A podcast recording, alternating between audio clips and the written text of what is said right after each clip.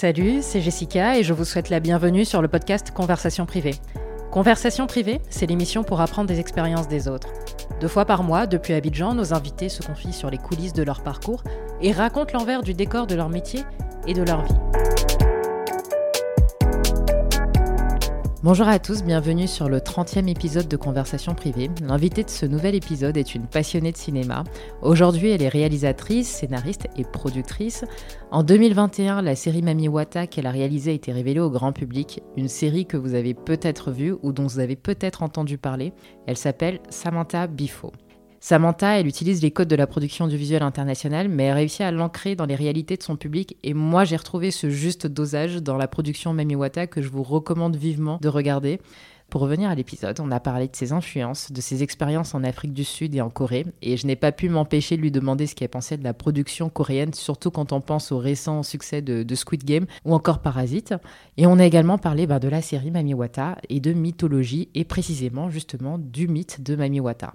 Parce qu'en préparant la série, Samantha a elle-même dû déconstruire sa vision de Mami Wata, et ça a été l'occasion justement de parler de cette légende et de comment elle est perçue. Donc euh, si vous êtes intéressé par ce secteur, si vous avez avez envie de connaître un peu les coulisses euh, de, de la production, de la réalisation d'une série, bah, je vous invite à écouter, euh, à écouter cet épisode.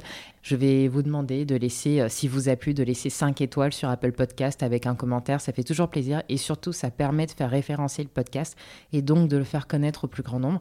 Et puis, vous pouvez également suivre Conversation privée donc sur les, toutes les plateformes d'écoute et sur Instagram et LinkedIn en cherchant Conversation privée au singulier. Je vous remercie beaucoup, très bonne écoute et rendez-vous au prochain épisode. Merci beaucoup d'avoir accepté mon interview pour le podcast. Et merci à vous de, me recevoir. Donc, euh, bon, c'est un secret pour personne. Tu es né à Paris, tu as vécu au Gabon, en Grande-Bretagne, précisément à Londres, en Corée du Sud, en Afrique du Sud. moi, je trouve que c'est génial d'avoir pu, d'avoir pu voyager dans autant de pays. Qu'est-ce que tu retiens le plus euh, de ces pays, particulièrement l'Afrique du Sud et la Corée? Il faut savoir que de tous ces pays, je crois que c'est la Corée du Sud qui m'a le plus marqué et qui pour moi sont les, mes, les, mes plus beaux souvenirs de, jeunesse, d'adolescence. Euh. et euh, ce, que je, ce que je retiens, c'est que moi je suis arrivée dans un, à l'époque un, Séoul, quand je vois à la télé euh, l'évolution de la ville est juste incroyable. C'était presque, j'allais dire, un, grand village à l'époque. Et donc il y avait une vraie insouciance dire que le capitalisme n'était pas encore bien, bien, bien. Euh, C'était en quelle année que tu étais euh, J'étais euh, entre les années 91 à 2000. Ok. et pardon, que je raconte? 95 à 2001. Et c'est vrai que ce que je retiens de, de ce pays, ouais, c'était cette espèce de d'insouciance que je trouve qui a, l'air d'être complètement perdu quand je vois toutes les émissions qu'il y a. On est à fond dans la chirurgie esthétique, on est à fond dans une certaine superficialité, en tout cas de, mhm. de, la jeunesse. Mais ouais, moi, il y avait une, une vraie insouciance. Il y avait pas de criminalité. Donc je me rappelle qu'on pouvait euh, traîner dans Itaewon, qui est le marché, un énorme marché, euh, avec nos amis, qu'on avait 11-12 ans, euh, tranquillement. C'est une époque que j'ai vraiment retenue. Et aussi, bah, ils n'étaient pas habitués à avoir des étrangers, mhm. mais blancs comme noirs. Donc c'est vrai que c'était c'était aussi ma première rencontre, aussi avec d'autres cultures, mais toujours dans le respect. Je me suis jamais sentie, pour le coup, en opposition avec l'Afrique du Sud. Je me suis jamais sentie méprisée ou c'était pas du regard de raciste, c'était vraiment des regards de les yeux grands écarquillés qui arrivaient, qui touchaient la peau, qui touchaient les cheveux parce qu'ils avaient jamais vu de de noir ou de métis et qui disaient oh c'est joli, c'est donc franchement de cette époque-là, je garde une très très belle euh, une euh, très très beaux souvenirs et une très très belle sensation. En opposition avec l'Afrique du Sud, moi j'ai pas du tout aimé. Euh, donc je suis arrivée donc en 2000, 2000-2001. Et force est de constater que bon, l'apartheid c'était terminé, c'est presque 10 ans. C'est encore 10-11 euh, ans. C'était vraiment récent, quoi. Oui, c'est très très récent. D'ailleurs, on devait partir, mon père m'avait dit qu'on devait partir en 94. Et c'est les affaires étrangères qui ont, qui, du Gabon qui ont dit, quand que ma mère était française, donc blanche, on dit euh, non, c'est un peu trop tôt, c'est un peu trop chaud. Donc, donc ils ont dit non, non, c'est un peu trop chaud, attendons encore un peu. Et euh, bah, c'est vrai qu'après, ça se sent que une, c'était une société hyper, euh, hyper fracturé. C'est les Mhm. blancs d'un côté, les noirs de l'autre. On va dire qu'au niveau li- du lycée français, qui est très cosmopolite, où on arrivait à. où il y avait une vraie, euh, un vrai melting pot, mais dès qu'on sortait des- des en- de l'enceinte de l'école, c'est vraiment noir d'un côté, blanc de l'autre. Et donc on sentait vraiment que notre schéma familial était euh, problématique, où euh, autant les blancs, autant les noirs pouvaient regarder, pas forcément avec bienveillance, justement. Et je me disais, je crois que en quatre ans que j'ai fait là-bas, je crois que j'ai jamais vu un seul couple mixte. euh, En Afrique du Sud. non. Et qu'est-ce que. C'est intéressant parce que tu me dis des deux côtés, il y avait des réactions euh, Ouais. qui étaient négatives. T'avais quoi bah, du côté des blancs et du côté des noirs? Euh, au niveau des blancs, c'était toujours, j'appelle ça du passif-agressif, c'est-à-dire que c'était toujours avec ma mère. euh, ah, elles sont. À chaque fois, c'était la même chose. Ah, elles sont jolies, vos filles adoptives. Et à chaque fois, ma mère disait Non, non, non, c'est mes filles. Ah, donc vos belles filles. Non, non, non, non, ce sont mes filles. Ah, et tu voyais le regard se transformer au fur et à mesure. Et que, en fait, l'information était enfin. Je sentais qu'en fait, leur cerveau n'arrivait pas à, Oui, à concevoir à que, concevoir en fait. Et c'est au fur et à mesure qu'ils se disaient ah ouais. Et donc il y avait voilà donc tu sentais toujours euh, cette froideur euh, Mhm. que tu avais euh, voilà. Et euh, pareil au niveau des noirs il y avait un, un regard un peu agressif. C'était pas forcément parlé. Mais euh, tu sentais que ouais, tu, tu te sentais pas tu te sentais pas à l'aise quoi. Euh, Mhm. Le regard était très agressif. Donc moi, je suis vraiment pas euh, être dans des en- environnements très cosmopolites, parce que les écoles françaises, euh, c'est toujours des, des, euh, des centaines de, euh, de nationalités qui se mélangent. Et je sais qu'en Corée, jamais je m'étais posé la question sur mon identité, parce que je pouvais être amie avec des Mexicains, des Finlandais au lycée, enfin de tout et n'importe quoi Mhm. à travers le monde. Et là, j'arrive là-bas, et là, tout d'un coup, tu sens que euh, même quand tu sors euh, dans les malls, Santon, euh, Menlin, à Pretoria, tu dois quand même faire attention, parce qu'en plus, on a des, des histoires euh, les uns des autres, où tu avais des couples mixtes dans l'école, tu vois, Mhm. mais qui avaient eu des problèmes quand j'étais sortie au mall, parce que, Mhm. bon, dans l'insouciance, bah, ça se bécote dans le, Oui. dans le mall où ça se tient la main et ils se prennent des réflexions très agressives ou de blancs ou de noirs qui leur disent que voilà, qu'est-ce que vous faites quoi. Euh, J'ai découvert l'Afrique du Sud il y a 4 ans. D'accord. Et euh, bon, après, euh, moi, je suis métisse, mon conjoint est blanc, et c'est vrai qu'il n'y a pas eu de souci, quoi. C'est- Ouais. c'est- mais c'est quand même. euh, Alors, je sais pas si ça a changé ou on était dans des endroits où Ouais, peut-être plus je pense. cosmopolite. Je pense, et même, j'allais dire, en tant, en tant que métisse, euh, une- tu pourrais être identifié comme une autre catégorie. Et dire- Ouais, Ah, c'est ça. c'est ça. Non, parce que moi, quand j'arrive là-bas et que je découvre, c'est entre guillemets presque une nouvelle race, tu Mhm. vois, parce qu'on parle les colored, et on me dit, ah non, c'est pas blanc-noir, c'est métis avec métis avec métis avec métis sur plusieurs générations. Et on me dit que, ah oui, mais eux aussi, tu sais qu'ils aiment pas les noirs, ils aiment pas les blancs. Ils sont plutôt proches des Indiens, la communauté indienne, qui elle aussi est raciste. Moi, mon père, elle est à Durban, qui est communauté forte indienne. Euh, T'avais les Indiens, euh, le serveur indien qui refusait de servir. Il servait que ma mère, il servait pas mon père. D'accord. Et euh, tu te dis, mais alors, mais c'est quoi cette société complètement euh, fucked up où euh, chaque catégorie, Mhm. chaque entre guillemets race, même si c'est pas forcément le terme qu'il faut, mais en tout cas, chaque identité se mélange pas avec les autres et il y a une.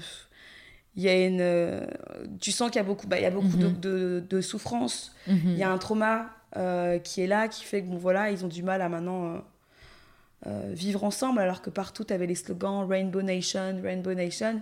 Mais c'est Ah, dans- slogan, ouais, ça, c'est dans la théorie, quoi. Exactement. Mais bon, comme on vit pas en théorie, voilà. Ouais.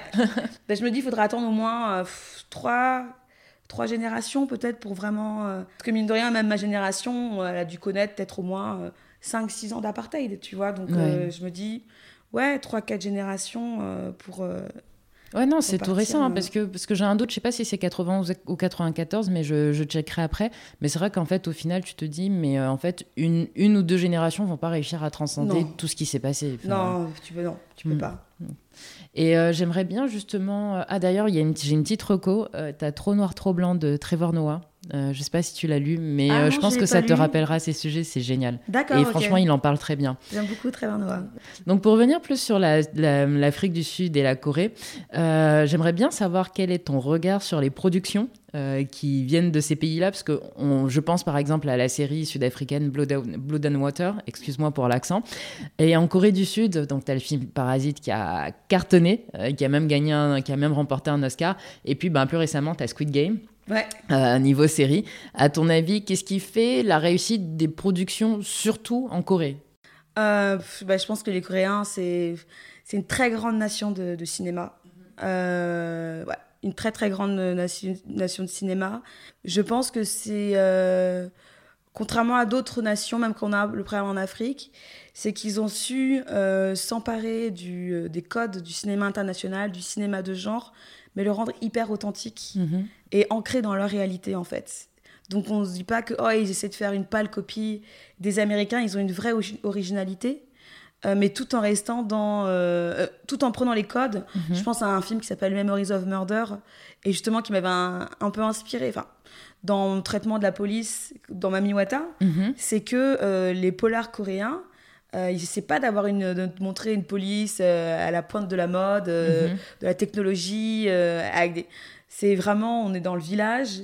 ils sont, les policiers sont, ont des mœurs plus que douteuses. ils peuvent être même presque ridicules. On est face à des situations ubuesques, mais on reste dans un polar noir avec un serial killer, mais avec des policiers. Tu sais que en Corée, voilà, mhm. tu, sens que c'est la Corée et que euh, ils essaient pas de nous faire un archétype du policier à l'américaine, euh, héroïque euh, en tout point et plein de failles et ça. Les Coréens, ils arrivent parfaitement, parfaitement à le faire, ouais.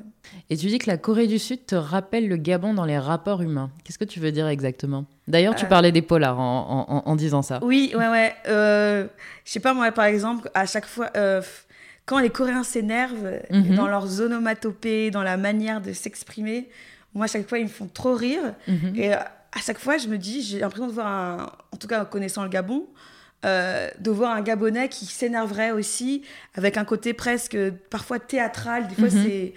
Euh, ouais, par, très, théâtral et parfois ils ont des rapports humains entre eux presque surréalistes, un peu ubuesques, que je trouve qu'on retrouve aussi au niveau du, du Gabon. Et donc, je sais que moi, avec mes sœurs, à chaque fois qu'on regarde des films coréens, qu'on a les Coréens qui s'énervent ou qui se tapent, ou que. À chaque fois, je suis morte de rire parce que j'ai l'impression que je pourrais être euh, tout à fait euh, au Gabon, euh, mhm. dans la manière de se comporter. Ouais. on le voit bien dans Squid Game en tout cas. Ouais, ouais, ouais, ouais. ouais. ouais, Et justement, parce, parce qu'en fait, ça me fait penser, il y a un acteur, enfin, il y a un personnage dans Mami Wata qui à un moment dit bandé con, mais apparemment c'est culte, enfin, c'est, ah voilà, c'est culte au Gabon. Quoi, ça vient d'où? Alors le mot c'est bas des cons. Bas des cons, ah d'accord, ok. Qu'est-ce que ça veut dire Je ne sais pas. Personne ah, je pensais que c'était bande de cons en fait. Ben, tout le monde, moi aussi, on pensait que c'était bande de cons. Et ce que... Mais mhm. on est incapable aujourd'hui de donner vraiment la signification derrière. Donc il doit y avoir le bande de cons, mhm. où il y en a qui disent que c'est le con, euh, D'accord, l'appareil Mais c'est vrai que c'est ça qui est drôle au Gabon, c'est mhm. que tout le monde connaît cette insulte, bas de con. Mais personne n'est capable de dire ce que ça veut dire vraiment. D'accord. Et je sais que c'est tellement ancré dans le patrimoine gabonais que quand euh, l'acteur l'a sorti dans Mami Wata, les gens étaient comme des fous. S'ils voyaient à la télé, dans une production canal, euh, il y a le côté aussi d'identification, mhm. où euh, ils étaient trop contents de voir le bas de con. Moi, je sais qu'ils étaient trop contents.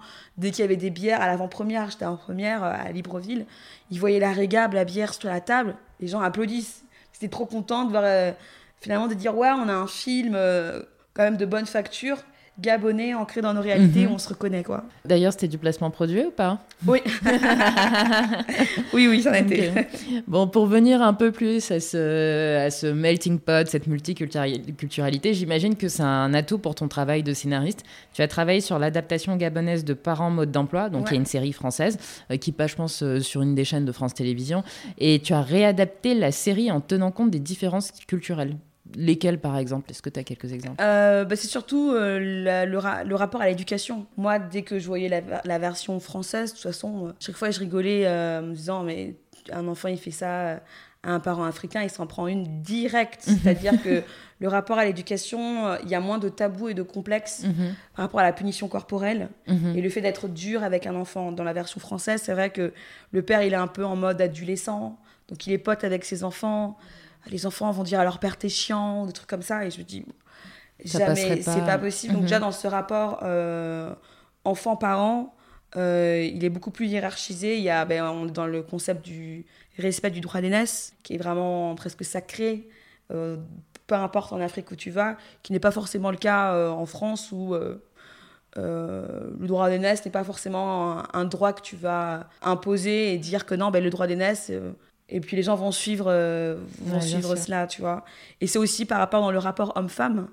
Euh, c'était très drôle quand on faisait les castings euh, pour les enfants et que les, un, des parents des acteurs était venu. Mhm. Et donc on faisait le casting, il était venu nous voir, mais très, très inquiet, parce qu'il y avait une scène justement où dans le scénario on avait gardé le fait que le papa était en train de faire la vaisselle. Et il était venu nous voir, il dit mais qu'est-ce qu'il fait Qu'est-ce qu'il fait à faire la vaisselle quoi?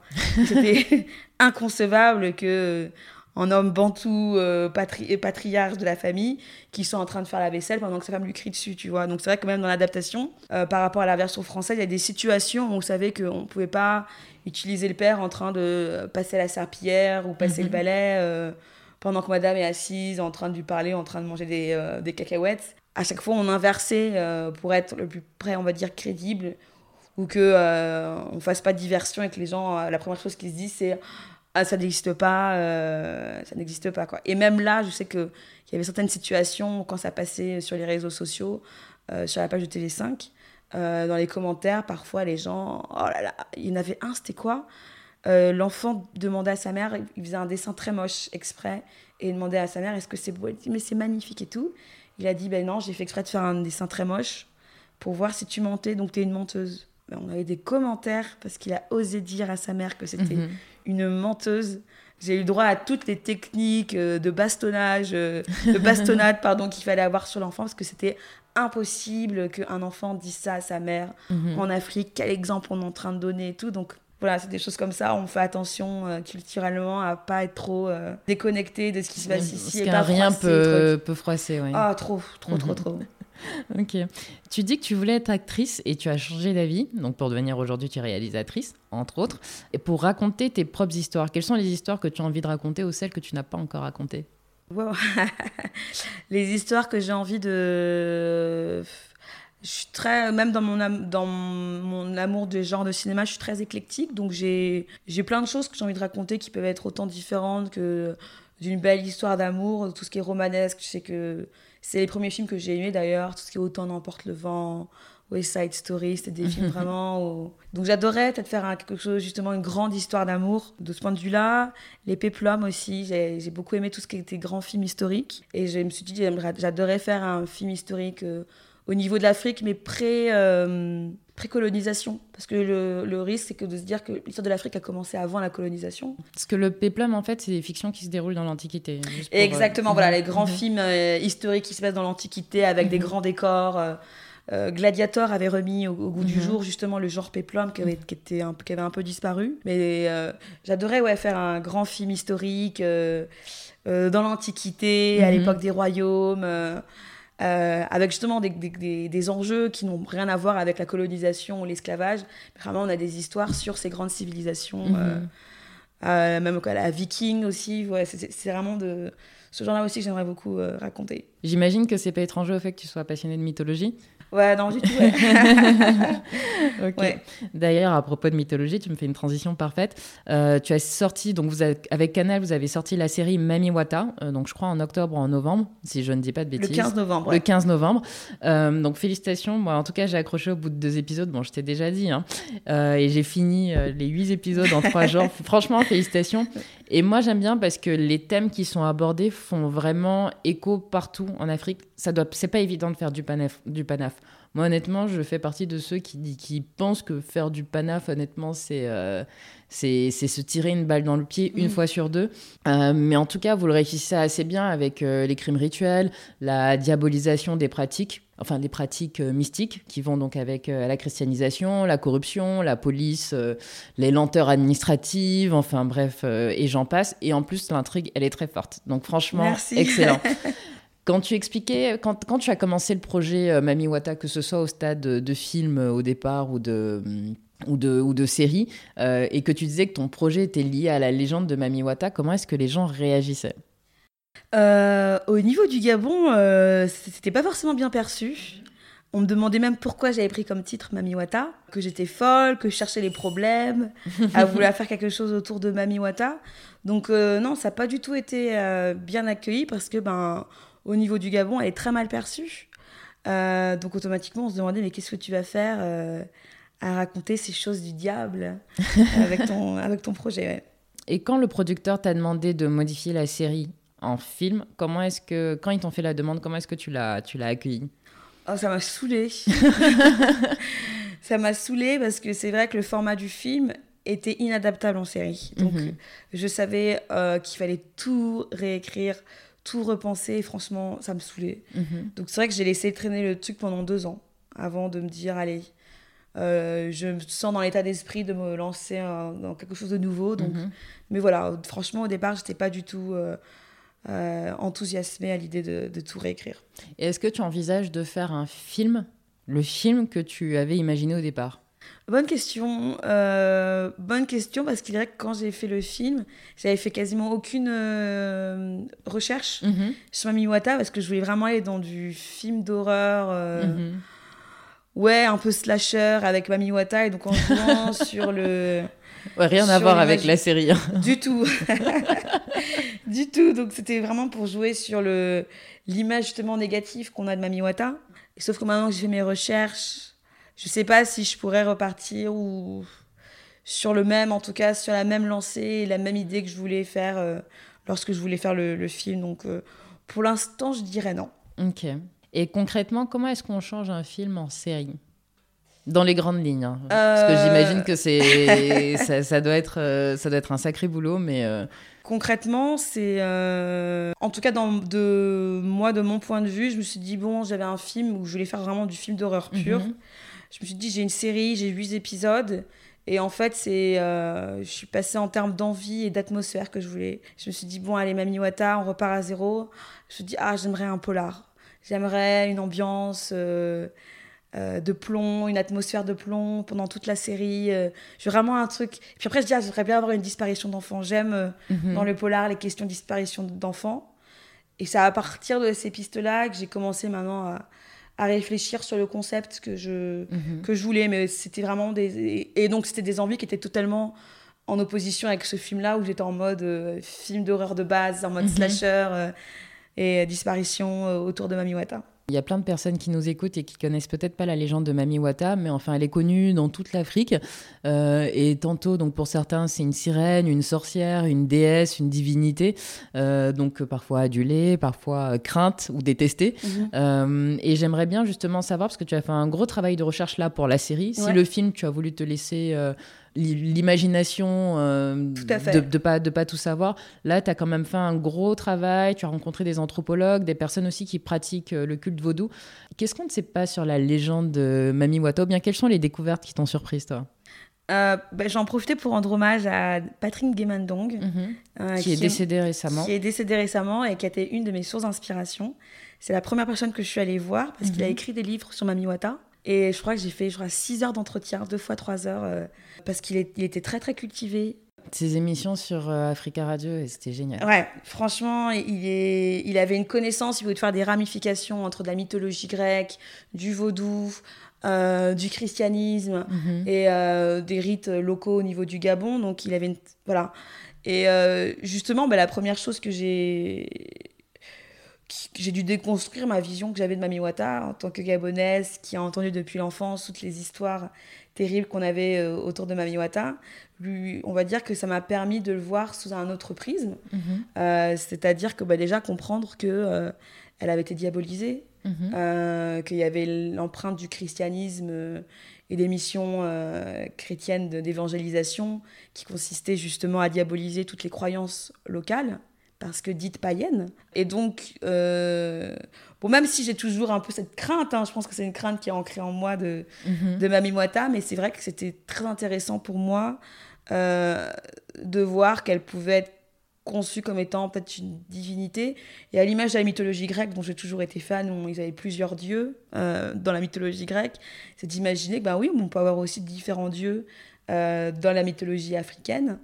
Euh, bon, même si Mami Wata est vraiment, et pas le terme, le nom, c'est un nom qu'on va trouver panafricain, mais que les Gabonais vont dire, on dit pas Mami Wata chez nous, quoi. C'est des génies des eaux Mhm. mais c'est pas le terme euh, exact, euh, exact. Donc je dirais que c'est surtout ça, sur la hiérarchie aussi dans le monde Mhm. euh, de l'invisible Mhm. autour de l'eau, Mhm. euh, que c'est beaucoup plus nuancé, qu'il y a plusieurs, euh, il y a plusieurs couches, il y a des, des- de la hiérarchie tout simplement. Alors que pour moi c'était juste Mami Wata, la sirène des eaux mauvaises, alors que non, il y a tout un monde derrière. euh, euh, ouais, il y a, il y a tout un monde et toute une mythologie qui existe derrière. Et est-ce que tu retrouves justement, enfin dans tes recherches, tu as retrouvé euh, ce manichéisme qu'on peut avoir dans certaines histoires liées à la mythologie? Est-ce que par exemple il y a de bons ou mauvais génies des eaux? Est-ce que c'est neutre dans, dans, dans, cette mythologie-là? Bah, Il y a de tout en fait, comme dans le monde en fait, ce qu'il mhm. me disait, comme dans le... Parce qu'en fait en gros il disait si Dieu... gère, régit les hommes, mm bien Mamiwata régit les eaux et les créatures qu'on peut y trouver. Mhm. Et à l'image de l'homme, on peut trouver des hommes bons, mauvais mhm. ou juste neutre. Et la même chose pour les génies. Il y a des génies qui vont être bienveillants, d'autres qui vont être malveillants, et d'autres qui vont être neutres, qui ne veulent avoir aucune interaction avec l'homme. Et donc, euh, ce que j'ai appris aussi, c'est la, la, la, femme. Mhm. C'est-à-dire que Mamiwata, c'est la femme. Et m'expliquer que la femme, c'est l'être le plus puissant au monde. Euh, et que tout ce qui est en rapport avec la féminité, la sensualité, les thématiques, l'eau, la lune, ce sont tous des symboles autour de, de, la femme. Et il me disait que Mamiwata, c'est euh, pour lui le fondement de tout, et qui montre que pour lui, la femme est le fondement, euh, le fondement de tout aussi. Donc ça m'a aussi réorienté dans l'histoire que je voulais raconter, où je voulais aussi raconter aussi une histoire de femme, mhm. et qu'on a différents personnages féminins dans la série, qui sont différents aspects de la femme qu'on peut trouver aussi dans dans, dans, nos sociétés et que je voulais avoir un, peu multidimensionnel. Mhm. Enfin, tu as expliqué pendant la promotion euh, que vous avez eu plein de galères sur le tournage, euh, c'était pas, c'était pas évident, vous avez plein de surprises. Et je sais que depuis notre écran, ça peut un peu faire rêver, mais on n'imagine pas tout le travail qu'il y a derrière. Euh, qu'est-ce qui attend une personne qui veut se lancer dans la production audiovisuelle Et puis en fait, un tournage en fait avant et pendant. quels sont Est-ce que tu as des, des, anecdotes, le type de galère qu'on peut, qu'on peut rencontrer Waouh, euh, c'est commencer un, un, tournage, ouais, euh, faut partir en tête qu'il va y avoir mhm. des problèmes déjà. Mhm. Ce que je dis aux gens, c'est une aventure, mais il va y avoir que des problèmes. Le cinéma, c'est trouver des solutions à des problèmes. Donc, faut partir sur cet état d'esprit. Donc, euh, les gens qui paniquent au moindre problème, je dis non. C'est pas pour vous. non, c'est pas pour vous. Vous allez vous éreinter, vous allez avoir un cancer à la fin du, du tournage. Mhm. Donc, c'est un mix en fait entre il y a un côté technique et logistique mhm. qui a été très compliqué, euh, c'est-à-dire que ben on tournait dans dans des lieux en saison des pluies, dans des lieux pas hyper euh, accessibles, avec pas forcément du, des routes goudronnées. Donc là, il y avait le côté purement technique où euh, tous les soirs, on se couchait avec le producteur, on se disait oh là là, est-ce qu'on va réussir à aller sur le lieu de tournage? Parce que on est en saison des pluies. Au Gabon, il faut savoir qu'il fait très très chaud la journée, ciel bleu, pas de nuages, et puis il fait chaud la journée. Et en général, le soir, il y a des trompes d'eau, mais euh, diluviennes qui tombent, et donc euh, ça fout en l'air la route, mhm. quoi. Et donc, on a eu, je sais pas combien de fois, on s'est embourbé, les voitures tombaient en panne, donc ça, c'était déjà éreintant, on va dire psychologiquement sur ça. Et puis, euh, un tournage, c'est aussi la gestion humaine. C'est que vous avez une cinquantaine de personnes, chacun avec un ego, chacun avec sa personnalité, et il faut savoir toutes les gérer. Euh, et c'est pas et justement face à l'adversité, face à la fatigue, c'était au moins 4 mois de tournage. Ben, il faut être encore plus vigilant pour essayer de faire travailler tout le monde ensemble parce que ben les clashs vont être toujours inévitables. Ce que je dis toujours, c'est pas c'est pas grave s'il y a un clash, c'est après que ça compte qu'on garde pas de rancœur ou de, de, de, de, rancœur en soi. Il faut continuer et se concentrer sur le projet. Et donc je dirais qu'il faut faire preuve de beaucoup de d'un côté être très rigoureux euh, sur ta logistique, très rigoureux sur le déroulement de ton projet et en même temps avoir un détachement justement sur le rapport humain de pas euh, se dire oh là il y a quelqu'un qui est fâché euh, oh lui il boude ou oh, faut pas le prendre en compte parce que si tu mhm. commences tu t'en sors pas et donc faut avoir beaucoup de, de détachement par rapport à ça accepter que l'être humain peut, peut être complexe et que tout le monde on n'est pas une grande famille on se tient dans les bras et on s'aime tous. C'est pas le monde des bisounours. mais il faut juste trouver euh, un juste équilibre et ne pas se laisser affecter, en tout cas. Ne pas se laisser affecter euh, euh, par la gestion humaine. Je connais pas un tournage. Je connais pas un tournage où il n'y a pas eu des disputes ou des soucis techniques. Ou... Mais le principal, c'est d'aller au bout du projet. Et comme c'est un métier, on est un peu maso on va sortir du projet, on est énervé, on est fatigué, on se dit plus jamais. Puis trois semaines après, on se dit mais quand est-ce qu'on repart euh, Quand est-ce qu'on repart sur le terrain?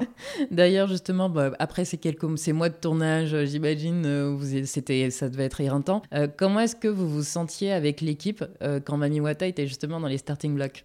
Quand vous voyez les pubs dans Libreville Ah, mais beaucoup, beaucoup, beaucoup de fierté. J'ai reçu mhm. justement beaucoup de. Et ça qui est drôle, c'est que justement, il y a des gens où je suis pas forcément partie en bon.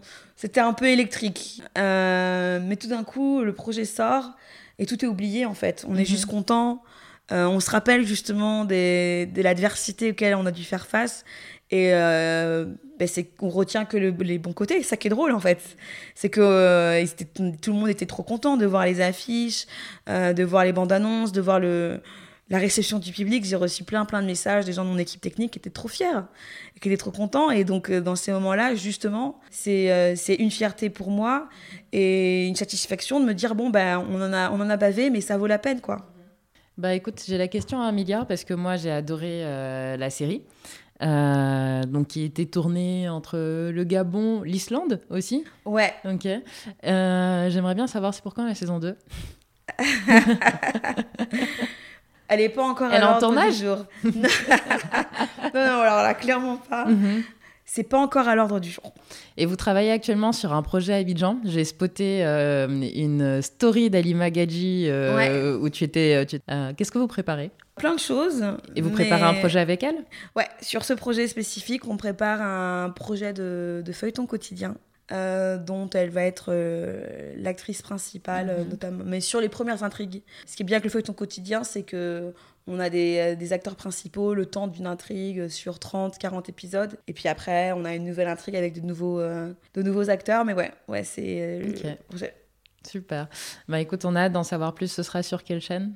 Canal Plus. alors, j'aimerais bien, juste avant qu'on se quitte, on a une tradition dans le podcast, c'est que je demande toujours une recommandation. Ça peut être un conseil, ça peut être une recommandation culture, donc un livre, un film, une série, ce que tu veux. J'aime bien partager euh, mes, mes coups de cœur et autres. Et bon, comme on est dans la série en ce moment avec mhm. euh, Mami Wata, moi, il y a une série que, que je conseille, qui pour moi est un exemple de virtuosité en termes d'écriture. C'est une série qui s'appelle Succession qui se passe sur HBO. C'est écrit, mais euh, c'est, j'ai dit que c'est écrit avec virtuosité parce que, alors oui, c'est une famille riche et c'est une question de succession dans un grand empire, euh, euh, un grand empire médiatique avec les enfants. Et en fait, c'est très bien écrit parce que justement, on se dit saga de gens riches, guerre de succession, on peut facilement tomber dans du soap euh, de la telenovelas ou du amour, gloire et beauté. Dallas. Mais, euh, Dallas, totalement, parce que c'est exactement mhm. ça en général, les prémices de ces genres d'histoires. Mais là, c'est écrit, euh, c'est aussi une histoire sur la famille en fait. Et c'est une famille dysfonctionnelle, mais ils sont tous tarés. Il y en a aucun qui est vraiment que tu peux vraiment apprécier parce qu'ils ont tous des tares. Donc il n'y a pas de, de héros, l'archétype du héros avec le gentil. Ils sont tous tarés. Et c'est juste euh, jubilatoire de les voir en interaction parce qu'ils sont prêts à tout les uns et les autres. Et je trouve que c'est extrêmement bien écrit. Là, il y a la saison 3 qui vient de terminer et à chaque fois, leur, euh, leur season finale est toujours juste incroyable et on dit beaucoup sur la nature humaine et aussi sur les, euh, la famille en fait. En fait, c'est une série sur la famille et, et voilà je suis une fan absolue euh, de la manière dont c'est euh, écrit. Bon, donc on retient Succession. moi, je vais l'ajouter aussi à, ma liste. et je te remercie beaucoup, Samantha, et encore félicitations pour ta série. Merci Vraiment, c'était un plaisir d'échanger avec toi. Et franchement, c'est hyper intéressant. On sent que tu es vraiment euh, prise par ton sujet. merci beaucoup.